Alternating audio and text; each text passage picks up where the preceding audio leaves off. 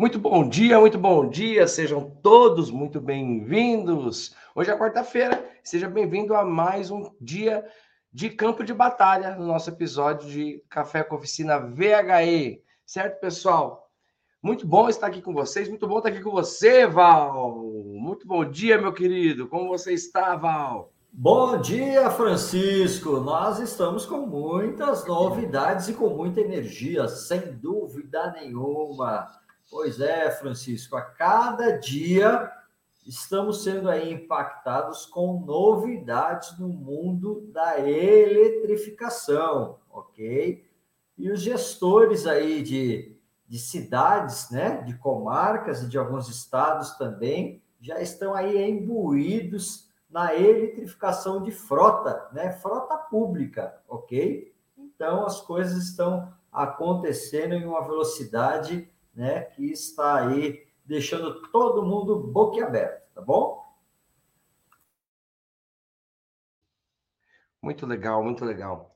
Eu todas as vezes que nós falamos sobre sobre novidades, e é impressionante como quase toda semana, ou eu acredito que toda semana vem alguma novidade, vem alguma informação. O reflexo disso é a própria mídia, né, Val?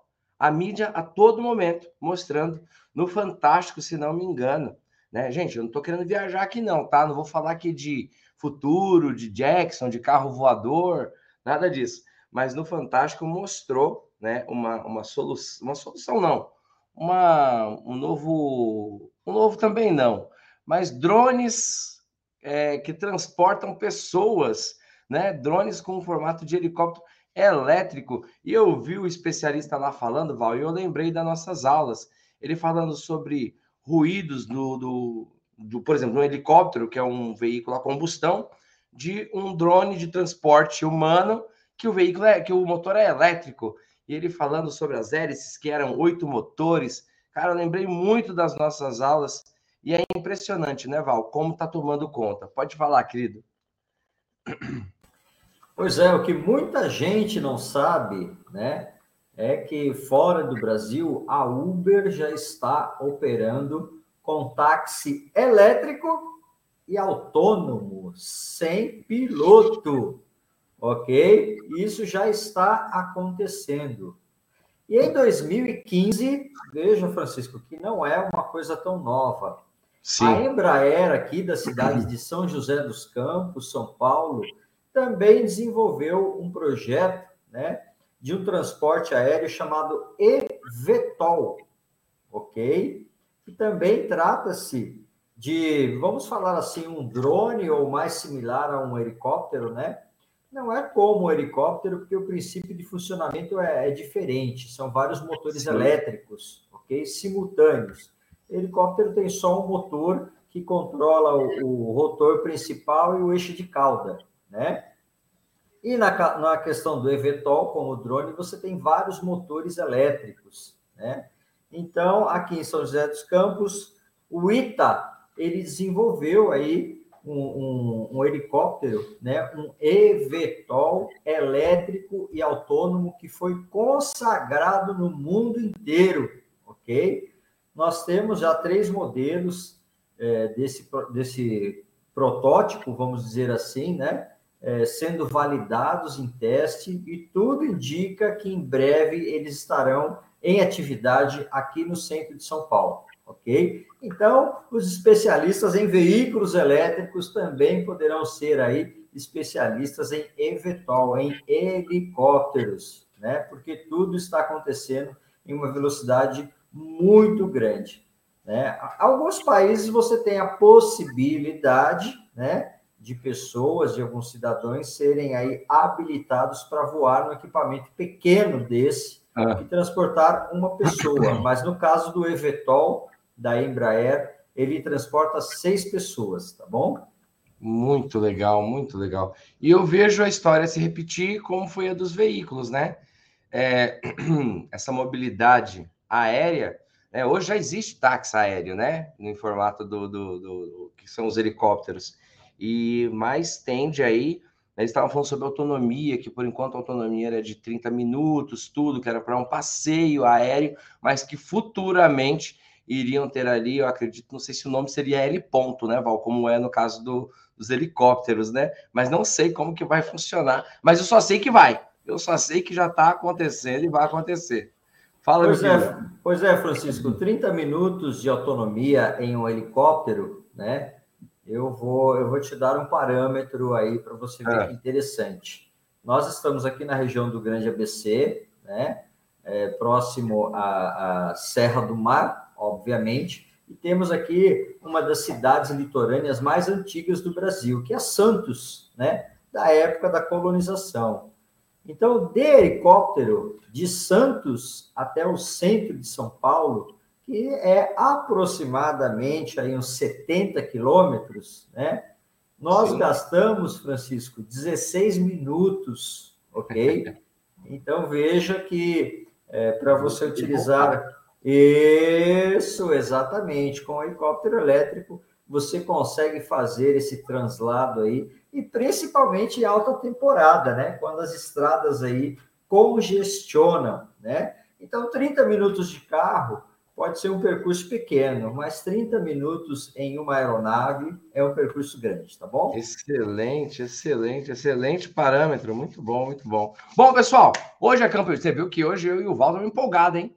A gente já partiu, já, já não estamos falando mais de veículo terrestre, estamos falando de veículo aéreo. Mas faz parte, é o mundo da mobilidade elétrica. Então, nós estamos conectados. Olha a galera colocando aqui, ó, o Val sempre por dentro das novidades. É isso mesmo. Chega primeiro aqui. Você bebe água limpa primeiro aqui com a gente, tá bom? Bom, pessoal, hoje é campo de batalha. Mande sua pergunta. Eu já tenho perguntas aqui também. Já vou colocar pela a ordem. E não esqueçam, os meus alunos prós aqui das mentorias, aquela pergunta que você não conseguiu fazer no dia da tua mentoria, pode trazer aqui que a gente vai responder, tá bom? Bom, é, e antes da gente começar aqui, eu colocar as perguntas de vocês, eu vou pedir para que a gente cumpra o nosso rito. Quero que você curta, né? Dá um joinha aí no Facebook, dá um like aí no YouTube e compartilha. Compartilha essa nossa live hoje de Campo de Batalha, esse nosso episódio, né? Mais um episódio do Café com Oficina VHE. Compartilha no grupo de WhatsApp, na galera do seu trabalho, na galera da família, na galera aí que tem que aprender. Vamos parar de fazer dancinha no TikTok, bora estudar, tá bom? Então vamos lá. É, deixa eu pegar uma pergunta aqui do meu querido Jair Ambrosinho, prefeito de Jundiaí. Uma dúvida. Como funciona o ar quente dos veículos elétricos? Seria como o ar-condicionado inverte a posição e aquece é, interno do veículo? Acho que é essa a pergunta, Val. Exatamente, exatamente. Igualzinho o ar-condicionado, que você tem uma inversão aí, até mesmo de funcionabilidade, ok? Então, o princípio de funcionamento é sempre o mesmo. Sempre falamos nisso, vocês precisam saber conceito, né? O conceito é fundamental, ok? A gente aprendendo o conceito, fica tudo mais fácil de absorver as novas tecnologias, tá bom? Muito bacana, muito bacana. Eu tenho uma pergunta aqui da minha querida Lu. Você falou de Santos, Val? Olha aí, a Lu de Santos. A Lu, futura vereadora de Santos ali, ó. É, tô brincando, tá, gente? É, com os motores elétricos, vimos que não tem ruídos, como o velho e bom motor a combustão. O V8, o V8 é a minha parte, tá? Será que teremos que adaptar algum tipo de sensor para pedestres mais desapercebidos? Olha a Lu, hein? Porra, Lu, que pergunta. Pessoal, antes do Val responder, mande tua pergunta aqui, não deixa para os últimos cinco minutos, não, hein? Por que, que eu estou falando isso? Porque às vezes a gente vai aqui, eu e o Val vamos trocando ideia, e aí não vem pergunta. Aí quando falta ali 10, 5 minutos, chove de pergunta, entendeu? Então já manda a tua pergunta agora. Qual é a tua dúvida do campo de batalha? Você tem alguma dúvida sobre veículo híbrido ou elétrico? Mesmo você pró, ou você que não é pró, que está aqui junto com a gente assistindo, que não é pró ainda, tá? Que não é pró ainda, tá? Manda a tua dúvida aqui, seja ela qual for. Não tem perrengue, não. Manda dúvida que a gente responde. Se a gente não souber, a gente pesquisa, tá bom? Então vamos lá. Val, e aí, essa dúvida da Lu? Excelente pergunta, Lu, porque nós já tivemos aí, num passado não muito distante, alguns acidentes justamente por causa disso, né? Ainda mais na era que as pessoas andam digitando no celular, né? Não olham para frente, e isso tem causado muitos acidentes, né? Sem considerar alguns condutores de automóvel também que faz isso, infelizmente, né? Então, o índice de acidente com celular está muito alto. Pois bem, essa situação sonora é muito interessante, porque algumas grandes marcas, elas fizeram o seguinte, como o veículo ele é conectado, quando está em perímetro urbano, né, ele emite o som. E alguns modelos, você pode até selecionar, né, o som, é, obviamente que é um som virtual, mas do motor que você quiser. Você pode botar lá o som de um motor de um Peugeot, né, para assustar todo mundo.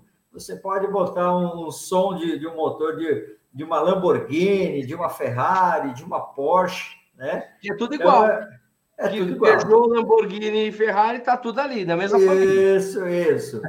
Então, é, é possível você fazer isso, né? E até mesmo, se você quiser, tem a opção de você botar essa sonorização dentro do carro, ok? Que é uma maneira de o, de o motorista ele estar mais atento, né? Porque algumas pessoas é, também sentem sonolência quando não tem barulho nenhum, ok? Então você tem essas opções, né? Como eu disse a você, alguns carros são conectados e já fazem isso dentro das grandes cidades, né? e fazem a detecção de, de pedestres, sem dúvida nenhuma, e alguns outros você faz de maneira é, manual.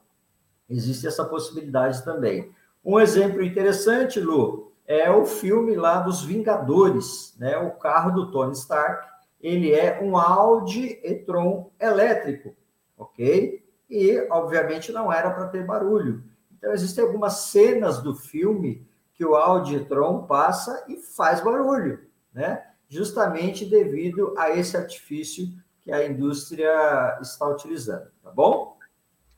Eu vou falar uma coisa para vocês, é, um pouquinho agora sobre neurociência. Existe uma, uma, no nosso cérebro existe algo que se chama é, memória, memória ocular, memória muscular e memória auditiva, né? Nós temos memórias, tá? Como por exemplo, se você sentir um cheiro da tua infância, vai fazer a tua mente lá. Esses dias minha mãe fez um bolo de cenoura com chocolate, Val. Aí minha cabeça foi lá quando eu era criancinha, quando eu voltava do hospital, toda vez minha mãe fazia um bolinho de chocolate para mim, de cenoura. O ser humano, por natureza, tem uma memória auditiva dos sons de veículo, tá? Isso com o tempo vai se acabando, Val. Por exemplo, sabe quem é do interior que vai dormir na cidade? fala que não consegue dormir porque fica escutando barulho de carro.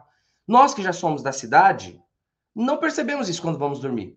Não, literalmente assim, não percebemos. Às vezes uma moto ou outra. Por quê? Porque ele tem uma memória auditiva que não tem aquele ruído. Com o tempo, eu acho muito estranho, porque dizer, ai, mas eu não vou ouvir o barulho do carro. É questão de costume. Você vai construir, tanto nós aqui, nós aqui que estamos aqui, como os pedestres, quando maior for o silêncio, né? Eu lembro de uma vez, Val, que eu, eu, as feiras em São Paulo, eu não sei você aí na tua cidade, as feiras em São Paulo são muito barulhentas. Olha o pastel, olha não sei o quê, olha não sei o quê. Olha, eu lembro que quando eu era adolescente, eu fui em uma feira em Ibiúna, terra do meu amigo Armando. Eu tinha, eu tinha um tio lá. E na feira, Val, era uma feira de orientais, e na feira era um silêncio. Ah, você não ouvia nada. Ninguém oferecia nada. E eu estranhei aquilo, eu fiquei incomodado. Falei, meu Deus, cadê o cara do pastel gritando? Cadê o cara da banana gritando? Cadê o cara falando, moça bonita não leva, mas também não paga? Cadê esse cara? Então, assim, isso, gente, é importante a gente falar, porque para que não coloque, para que não venha, ah, mas o carro ele não faz barulho, vai ter mais acidente, é uma questão de memória auditiva. Esse foi o nosso momento de aula de, de neurociências aqui no Café Fé com oficina VHE. Vamos para a pergunta. Vamos lá, deixa eu pegar aqui uma pergunta, Val. Achei. O Orisnan, meu amigo Orisnan, ele colocou uma pergunta. Se um veículo híbrido descarregar por completo a bateria de 12 volts, qual a forma correta para fazer a substituição da bateria da bateria de baixa de um veículo híbrido plug-in e não plug-in? E aí, Val? Pois é, nós temos procedimentos diferentes é, que cada montadora recomenda, ok? Alguns veículos, principalmente os não plug-in, né, você pode fazer a substituição normal, você pode fazer a substituição de modo tradicional. Opa, só um minutinho aqui.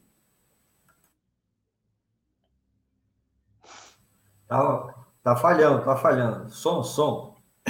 Então você pode fazer essa substituição de modo tradicional, né? Em alguns veículos é, do segmento não plug-in.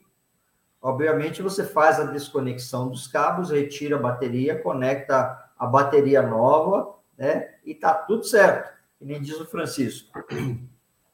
Alguns modelos plug-in, né? É necessário você fazer a substituição das baterias, só que aí é, você tem que fazer a codificação da bateria, né? E por intermédio do scanner, você é, acessar esses parâmetros, né? A gente diz assim, e fazer o aprendizado do circuito, que ele vai detectar que tem uma bateria nova, que tem um modelo novo, né? E aí sim ele vai reconhecer esta bateria, tá? Mas são procedimentos diferenciados que cada montadora tem o seu critério, assim como alguns veículos linha premium também é desse jeito, ok? Muito bacana, muito bacana. Ó, o Anderson, meu querido Anderson aqui, nosso parceiro, falou assim: Bom dia, aqui onde tenho minha oficina, tem uma outra oficina de baterias estacionárias e o mesmo conceito de baterias de carro elétrico. Estou querendo ir, ir lá conhecer. Vai lá, Anderson, é sempre muito bom. O Flavião falou: no Japão já é assim. Acho que o Anderson está se referindo à, à sonoridade dos veículos, né? O Marcelo Vieira colocou aqui, ó. Vamos lá. É, vamos conseguir usar o scanner e máquina de trocar óleo de transmissão no elétrico? E aí, Val? São duas coisas pois, diferentes. Mas é, aí. São, são, é. são duas perguntas, mas são interessantes, né? Primeiramente, que é, alguns veículos utilizam o scanner com porta OBD2, igual você da, da maneira que vocês estão acostumados, né? E aí você pode plugar, faz a leitura, faz a, a comunicação e você consegue visualizar todos os parâmetros. Você tem acesso, sem dúvida nenhuma. Outros carros, né, eles não têm mais a porta BD2, ou seja, você não utiliza scanner. Há a possibilidade de você fazer o diagnóstico diretamente no painel do carro. Ele tem as funcionabilidades para o segmento de manutenção, o modo manutenção, ok? Onde você diretamente já consegue visualizar os parâmetros e alguns carros eles já indicam os defeitos para você, né?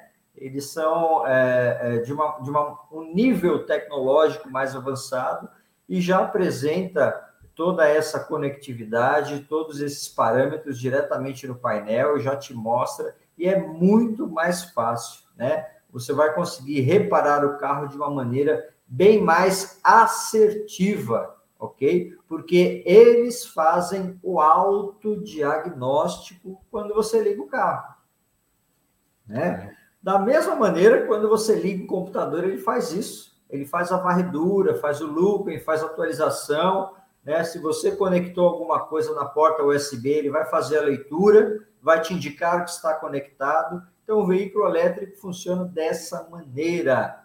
Lembrando que o veículo elétrico também não todos, viu, gente? Nós temos tecnologias diferenciadas no mercado, tá? É, mas os, os, mais novos, com tecnologia mais atual, eles recebem atualizações pela internet, ok? Então, por isso, a possibilidade de ele sempre estar fazendo seu autodiagnóstico e ele estar sempre se atualizando, né? em relação à edição de programas, ok? E toda vez que faz uma atualização, vem alguma coisa nova, né? Funciona desse jeito.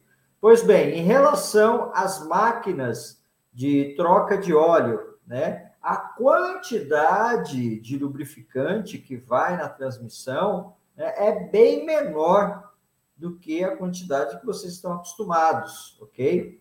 Apesar de nós termos alguns veículos elétricos que ainda usam o bom e velho CVT, né? Que aí é um CVT de maneira tradicional, mas outros usam, usam apenas é, uma pequena caixa de transmissão com poucas engrenagens, não são muitas, onde você tem uma menor quantidade de lubrificantes. É possível sim utilizar é, a máquina de, de substituição de óleo lubrificante, ok? Mas nós sabemos que o trabalho ele é bem, bem menor em relação à substituição de um veículo com transmissão tradicional, tá bom?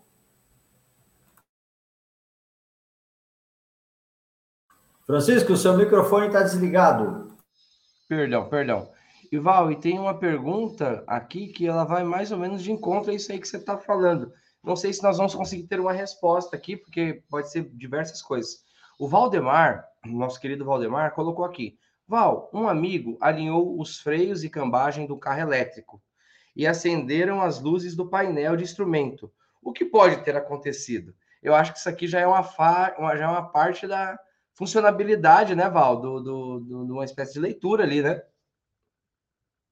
Pois é, já gerou aí um DTC, né? É, então, nós, nós ó, primeiro, primeiro aspecto, é difícil dizer assim, porque nós temos que saber Sim. que carro que é, qual é o fabricante, qual é o modelo, que ano, né? Quais foram as luzes que acenderam, ok? E, obviamente, esses veículos eles são diferenciados. Nós temos uma quantidade de sensores maior nos carros elétricos, ok? E aí nós temos que ter mais cuidado, mesmo numa reparação simples. Nós sempre falamos essa situação, né? E em algumas vezes, né, é necessário, quando você vai fazer alguma intervenção no carro, botar o carro em modo de manutenção, né? Quando a gente faz isso, não é apenas por segurança, ok? Quando você bota o carro em modo de manutenção, né? A eletrônica embarcada, ela sabe que vai ter alguma alteração, ok? Depois, quando você volta o carro para a condição normal, o modo de uso tradicional, ele, o sistema eletrônico reconhece e atualiza todos os periféricos, justamente para não gerar falha, né? Então, por isso que nós temos sempre que adotar os procedimentos corretos, né? Conforme o modelo, conforme o ano do carro e conforme as determinações do fabricante. Muito legal. Val, eu ia até te falar na nossa última experiência, Val, que a gente pegou o Cinquechenko, né? É, eu estava dirigindo ele. Dirigindo não, porque eu não dirijo, eu piloto. Pe, pe, Peugeoteiro não dirige, ele pilota. Então eu estava pilotando o, o, o E500 da Fiat, né? E, e ele estava acusando, Val. É... Era até para eu te falar, cara, naquele dia que a gente estava junto. E ele estava acusando lá é, falha na, na pressão dos pneus. Isso já seria uma, uma espécie de diagnóstico que ele faz ali? É, uma, é um indicativo que ele está te fazendo de que existe algum problema? Eu peguei e falei, ah, cara, eu não vou ficar com esse carro um dia só, não vou, não vou esquentar a cabeça, não. Já não estava mais com você. Isso pode ser um indicativo? É, se ele me apresentou isso, ele poderia apresentar outras falhas ali também na hora? Exatamente, Francisco. Só que existe um detalhe: você tem sensores nos pneus, né, que fazem a detecção de calibração, ok? O meu carro que você conhece, ele tem isso, tá? Então, quando o pneu está diferente da calibração do outro, ele indica, né? E alguns modelos de carro ele indica até qual que é o pneu, porque o pneu pode estar furado né? E aí ele vai abaixando, e dependendo de onde você está com o carro, né, você precisa procurar um local para você encostar e fazer o cheque visual, né? Porque Legal. senão vai murchar de uma vez e você vai ter que trocar, né? nós sabemos que algumas estradas você não tem aí o acostamento ou o local ideal para você fazer a substituição, ok? Então, uh, o que, que acontece? Quando você faz a calibração dos pneus, né, vai lá no posto de gasolina, calibra direitinho, é necessário você dar um reset no sistema, né? Você corrigiu a informação que ele te deu, mas você tem que entrar nos parâmetros do computador de bordo, que vai aparecer no painel do carro, ok? E, de, e dar o reset da informação. Aí o que, que ele faz? Ele atualiza. Sim. Resetou, ele corrigiu, está tudo certo. Ótimo. Ok? Ótimo. Então funciona dessa maneira. Enquanto você não, dá, não der o reset, mesmo calibrando o pneu, ele pode estar indicando lá a informação que o pneu está é, com, com um, um, volume de ar mais baixo do que os outros e que Sim. existe a possibilidade dele estar furado. Sim. Okay? Então é isso que funciona dessa maneira. Então, como você circulou com o carro e o pneu não estava furado, você não teve que trocar o pneu, era só entrar nos parâmetros, né? É, de calibragem de pneu e resetar, tá bom? Tá certo, muito bom, muito bom. Vamos lá, o Benedito, ele colocou, eu sou pró, fala Benedito. A pergunta da Lu, que foi sobre os, o sensor, tá? Sonoro. É, existe algum sensor de presença para o motorista ver o pedestre? Não sei se seria o contrário, não sei. Mas vamos lá, existe algum sensor? De... Olha, olha, para o motorista ver o pedestre mesmo, né? Não são todos os carros que a gente tem esse, esse, essa condição, tá? Existem alguns veículos que eles emitem som também, né? Assim como hoje você tem os carros que têm o, o, é, piloto assistido, né? Que você é, evita uma colisão, você programa o carro para ele ter distância em relação ao carro da frente. O carro da frente, quando para, você tem os sensores que faz com que o seu carro pare também, para não haver a colisão, né? Existem essas tecnologias, né? Que se alguém passar na frente do carro, ele para e ele emite o sinal sonoro né, para o condutor ou para quem estiver dentro, se for um carro autônomo. Né? O carro autônomo, o nível tecnológico já é um outro patamar, mas em especial nos autônomos você tem esses sensores, né? Mas nós temos tecnologias intermediárias, né? Tudo depende do modelo do carro, mas sem dúvida nenhuma já está disponível tudo isso. Muito bom, muito bom. O Márcio Salvador colocou: o Peugeot do Francisco também não faz barulho. Faz pouco. Não faz bastante, mas faz pouco. É, Francisco, Francisco, eu lembrei agora, né, que ele estava perguntando se o sensor faz essa detecção, né? É, na, na, nossa turma, acho que ele é pró também, né? Faz, verifica aí qual é a turma que ele faz parte, porque eu já forneci alguns vídeos para o nosso pessoal, né? É, de como o carro autônomo enxerga a rua. Né? Nossa, que bacana. É, que ele lê a guia, ele lê o cachorro, ele lê pessoas, ele lê o poste. Né? É bacana porque é, nós pusemos o carro em modo de manutenção. E aí você consegue visualizar o carro fazendo essas atualizações, ok? Então eu posso enviar o vídeo novamente lá e bota na, na turma desse Pro aí para o pessoal dar uma olhada, porque é bem curioso. Top. Val, você manda para mim que eu vou pedir para a galera da coordenação colocar na comunidade secreta, lá onde os prós vivem e moram. certo? Bom, vamos lá, gente. Vamos aqui para nossa última pergunta, tá? Do Wilson. Eu falei para vocês, não ia dar tempo de responder tudo. Não ia dar tempo. Eu falei, eu falei. O Wilson colocou aqui. Na compra de um carro totalmente elétrico, tem que ir fazer revisão obrigatória de primeiras KM nas, nas quilometragens? E aí, Val? Revisão obrigatória. Como que funciona? Eu sei que muda de modelo para modelo, mas como que funciona?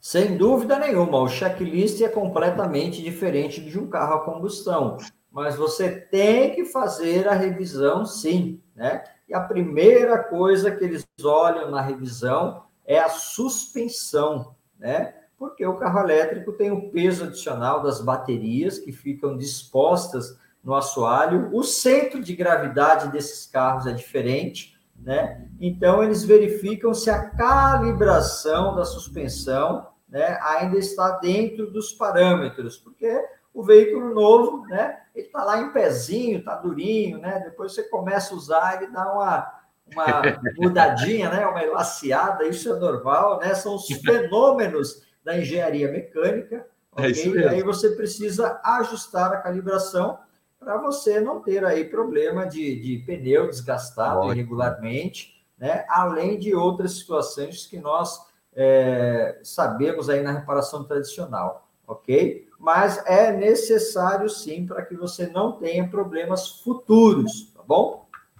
Muito bom, muito bom. Meu querido Val, meus queridos parceiros aqui de café, acabou.